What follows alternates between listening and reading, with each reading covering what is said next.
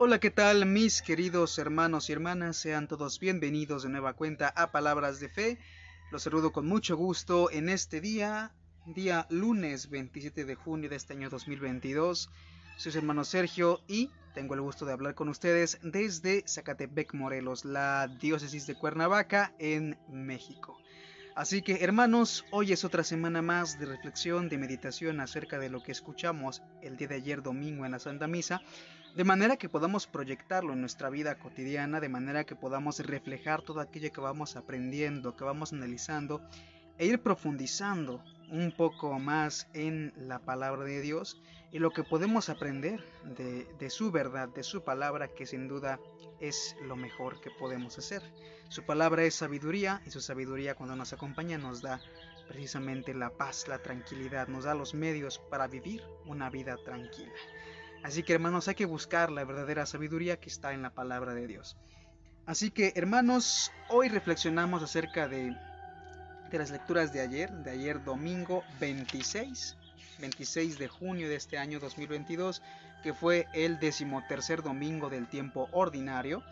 Son lecturas muy bellas, lecturas muy interesantes, que nos van a hacer entender cuál es nuestro llamado. Precisamente este, este podcast, este episodio, que es el episodio número 9 de esta tercera temporada, tiene por nombre mi vocación, saber a qué estamos llamados realmente nosotros como seres humanos.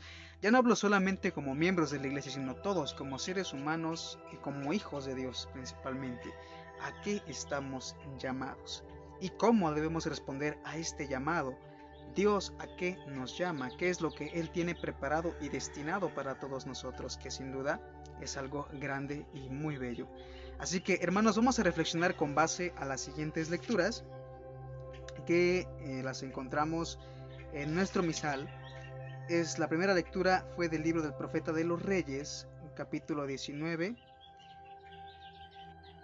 El salmo responsorial es el salmo 15. La segunda lectura es de la carta del apóstol San Pablo a los Gálatas, Gálatas capítulo 5 versículo 1 y 13 al 18.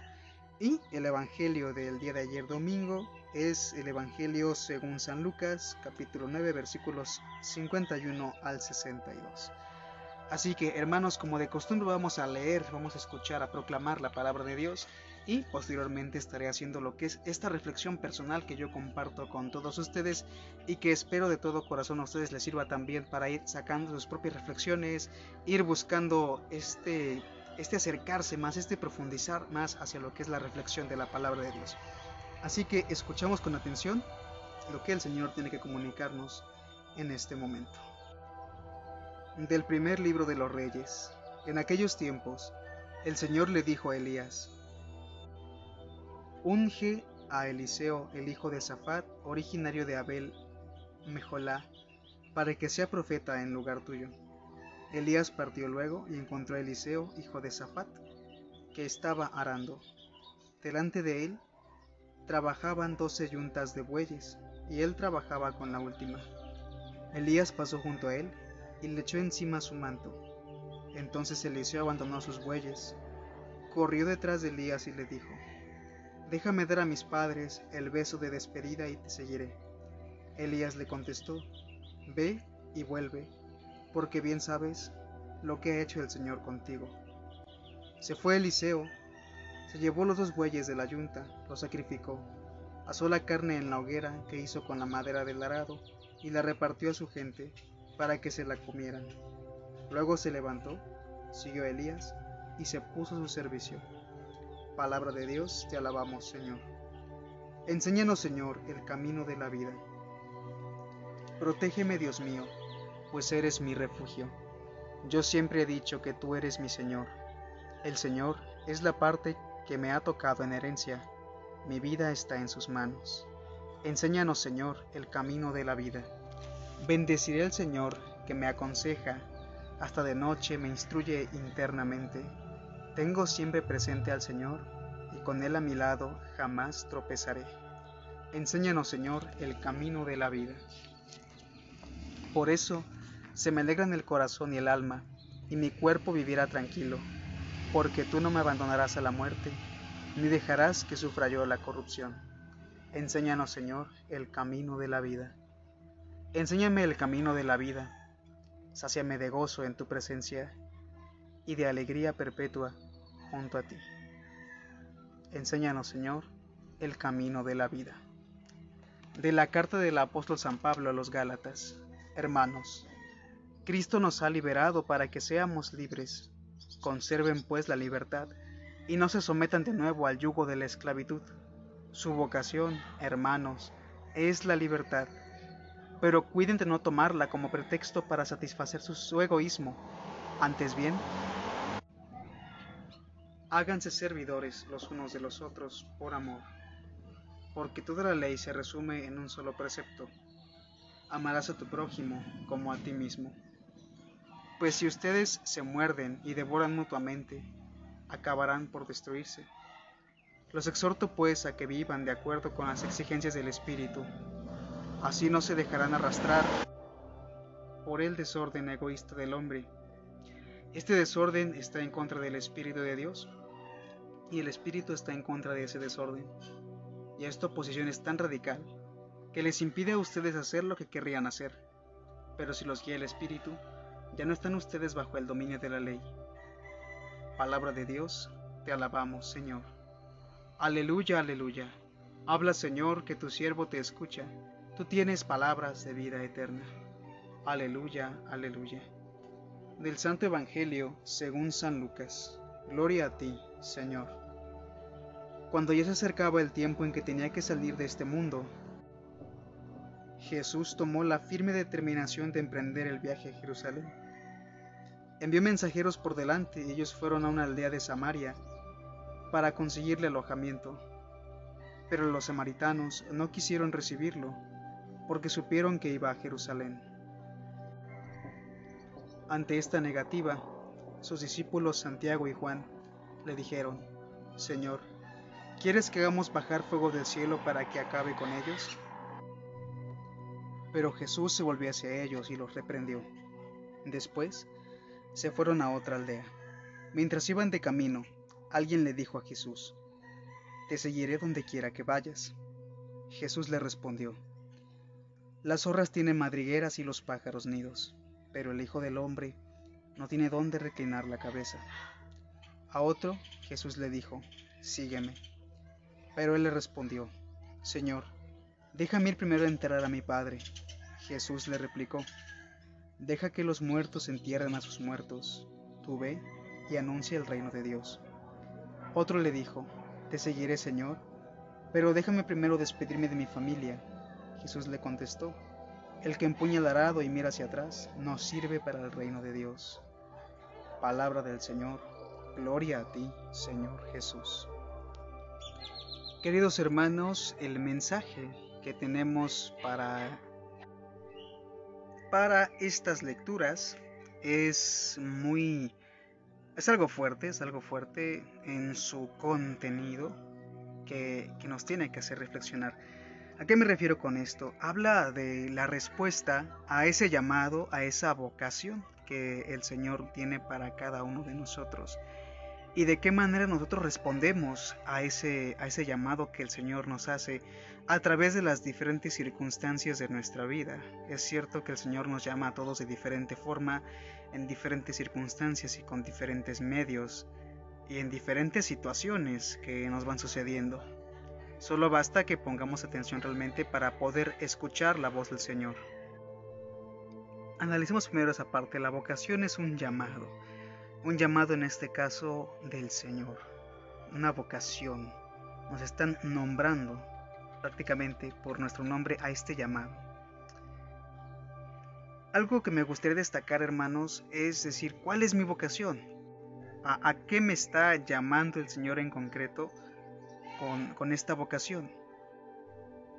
Y aquí me gustaría destacar esta vocación descrita por San Pablo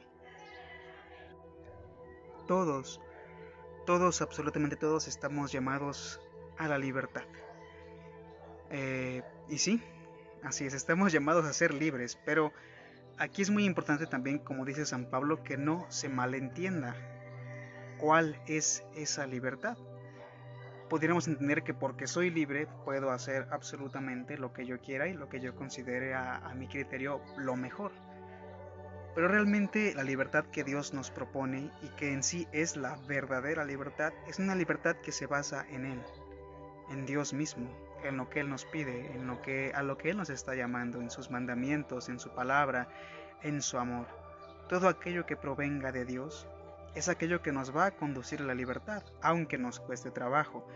Vemos esta respuesta, este llamado de libertad, por ejemplo, en la primera lectura que, que es el libro de los reyes, donde Elías, este gran profeta, busca a Eliseo, este otro gran profeta que lo va a suceder después de que Eliseo se ha llevado a los cielos en la carroza de fuego, Eliseo es llamado de una manera muy particular, de una manera inmediata. San Pablo nos resume este llamado a la libertad con el nuevo mandamiento que, que Jesús nos da en el cual se resume toda la ley, que es amar al prójimo como a uno mismo. Y es cierto, es parte de esta libertad, precisamente, porque si amamos al otro como a uno mismo, como naturalmente debería de ser el amor por nosotros mismos, estaremos tratando a los demás de la mejor manera, de una manera dulce, de una manera alegre, de una manera servicial, lo cual nos irá dando esa parte de libertad que solo Dios nos puede conceder con esa gracia, con esa tranquilidad que, que el Señor nos puede transmitir a través de ese servicio, a través de ese don que Él nos da, y nos puede sentir esta verdadera libertad. Y como Eliseo, dejar todo, todo atrás. Ahora, aquí hay una, pregunta muy importante. ¿Qué es aquello que nos impide ser libres mm, bajo lo que Dios nos dice? Realmente el mundo cree que, es libre por poder hacer lo que, lo que se desea en el momento que se quiere. Pero la verdadera libertad no consiste en ser libre sobre el mundo, sino en tener esa paz, esa tranquilidad espiritual, esa calma que solamente podemos encontrar en Dios y que nada en el mundo, absolutamente nada en el mundo puede apagar, nada en el mundo puede calmar. Entonces, nosotros hermanos estamos llamados precisamente a buscar esa libertad en las cosas de Dios.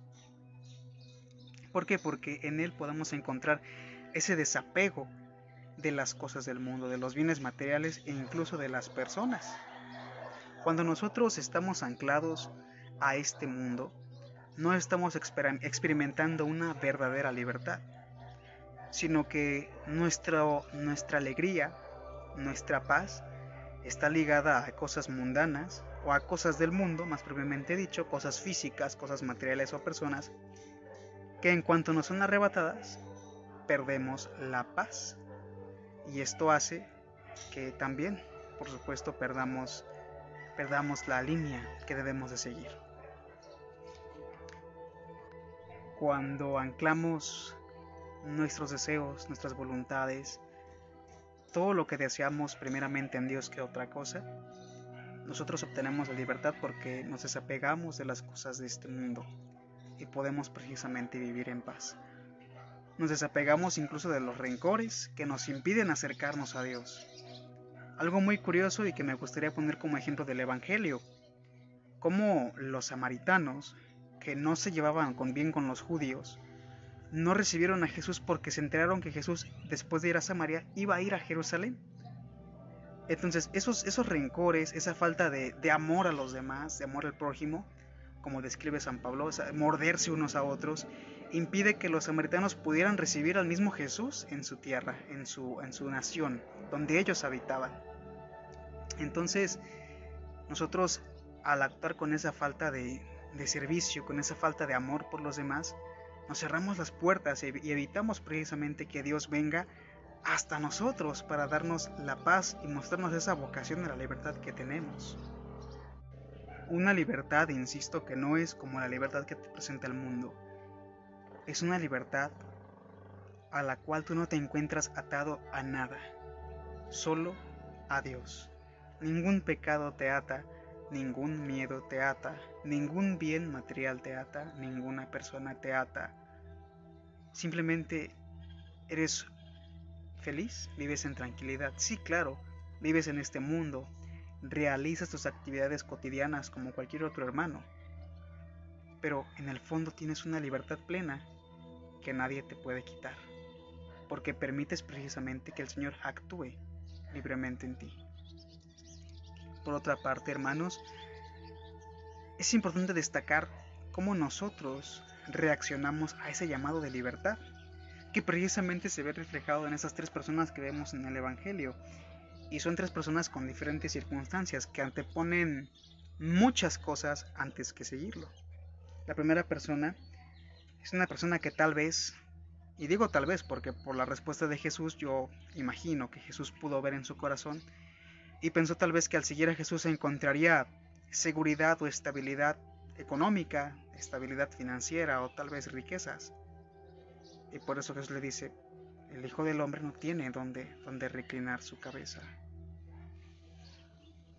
Para seguir al Señor tenemos que desapegarnos de las ideas de la riqueza de este mundo. Que la riqueza no es mala, claro que no es mala, absolutamente no.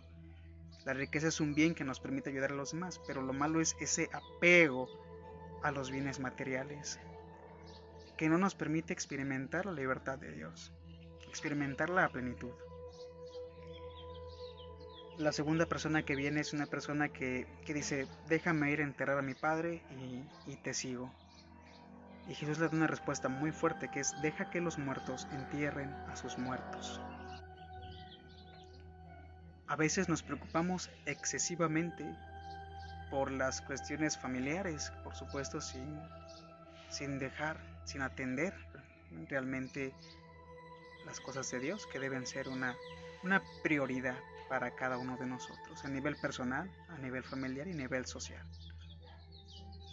Nos preocupan cosas más de aquí relacionadas a las personas. No te preocupes, todo está en manos de Dios. Hay que aprender a desapegarnos incluso de las personas. Sí, es bueno amar, es bueno querer a alguien, pero querer a alguien sanamente, sin apego, que nuestra vida no gire en torno a esa persona. Por otra parte, otra persona que se quiere despedir de su familia incluso para después seguir al Señor. Y esto es que sin nostalgias, sin nostalgias hay que seguir al Señor, sin nostalgias de lo que hemos dejado atrás. Porque aquello que nos ata es lo que nos permite tener esta vida nueva con el Señor, esta vida en paz, esta vida en, libertad, esta vida en plenitud. No permitamos que nada nos ata, precisamente como dice San Pablo. Eh, esta, esta falsa libertad, o más bien este pecado, nos ata y no nos deja hacer lo que, lo que querríamos hacer, que precisamente es sentirnos libres. Entonces, hermanos, hoy estamos llamados a dejar todo aquello que no nos permite tener una conexión eficiente, una conexión eh, tranquila, una conexión directa con el Señor, con Dios. Tenemos que dejar atrás aquellos hábitos que sabemos que están mal y que no nos permiten tener ese contacto con Dios. Esas amistades que son malas para nosotros y que son más ocasión de pecado que otra cosa tenemos que dejarlas atrás. Aquellas conductas que sabemos que no son apropiadas tenemos que dejarlas atrás inmediatamente para poder experimentar la verdadera libertad. Porque muy en el fondo, aunque una persona pueda sentirse feliz en su pecado, en sus riquezas, en su estabilidad económica, muy en el fondo sabe esa persona que no tiene esa paz, que no tiene esa libertad, como lo tiene una persona que se ha visto liberada por Dios a través de Él. Fijemos hoy la mirada en el Señor y pongamos todo nuestro objetivo en Él. Que el Señor hoy sea el eje y motor de nuestra vida y que todos los aspectos de nuestra vida giren alrededor de lo que Dios nos pide, en sus mandamientos, en su palabra y a través de los mandamientos de la iglesia. Así que hermanos, hoy estamos llamados a la libertad, busquémosla verdaderamente en quien nos puede hacer libres, en Dios, en Jesucristo que ya nos ha liberado. Estamos llamados a eso, esa es nuestra vocación. Tenemos ese llamado tan, tan importante. Así que hermanos, espero que esta semana les vaya de maravilla, que Dios los bendiga en todas sus actividades, en su trabajo, en sus estudios, en sus casas, en todas aquellas actividades que tengan que hacer, que el Señor los bendiga y el Sagrado Corazón de Jesús esté con todos ustedes. Bendiciones.